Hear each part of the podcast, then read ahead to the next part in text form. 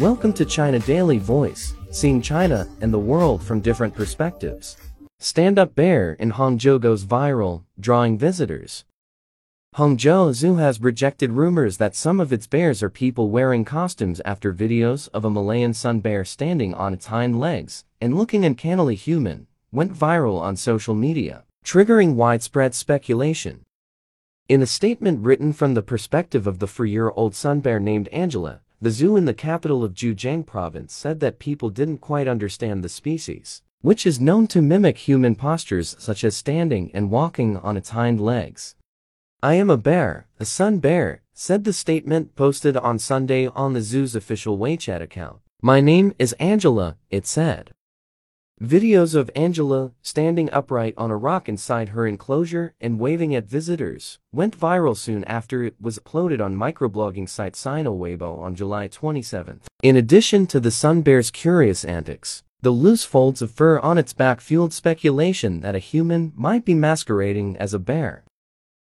The zoo denied such suggestions and said on Saturday that it would be impossible for a person to survive in a heavy bear costume when the maximum temperature in Hangzhou was hovering around 40 degrees Celsius.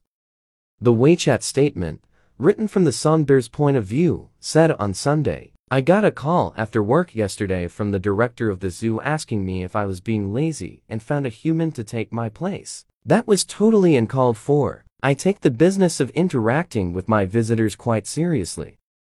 Angela's antics and her sudden fame on social media have increased the number of visitors to the zoo. Once the videos went viral, we started receiving over 20,000 visitors a day, Zhang Zi, deputy director of the zoo, told Tide News, a portal based in Zhejiang. The Malayan sun bear, also called the honey bear, is the world's smallest bear species. The average adult weighs 55 kilograms and when standing, is approximately 1.5 meters tall, Zhang said.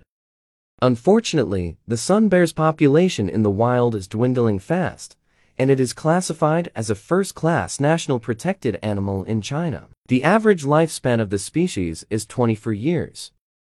Angela, who arrived in Hangzhou from another zoo in Zhejiang three years ago, has just stepped into adulthood. She shares her living space and meals, mostly seasonal fruits, worms and milk, with her male companion, Dalu. The two are almost inseparable, according to their handlers.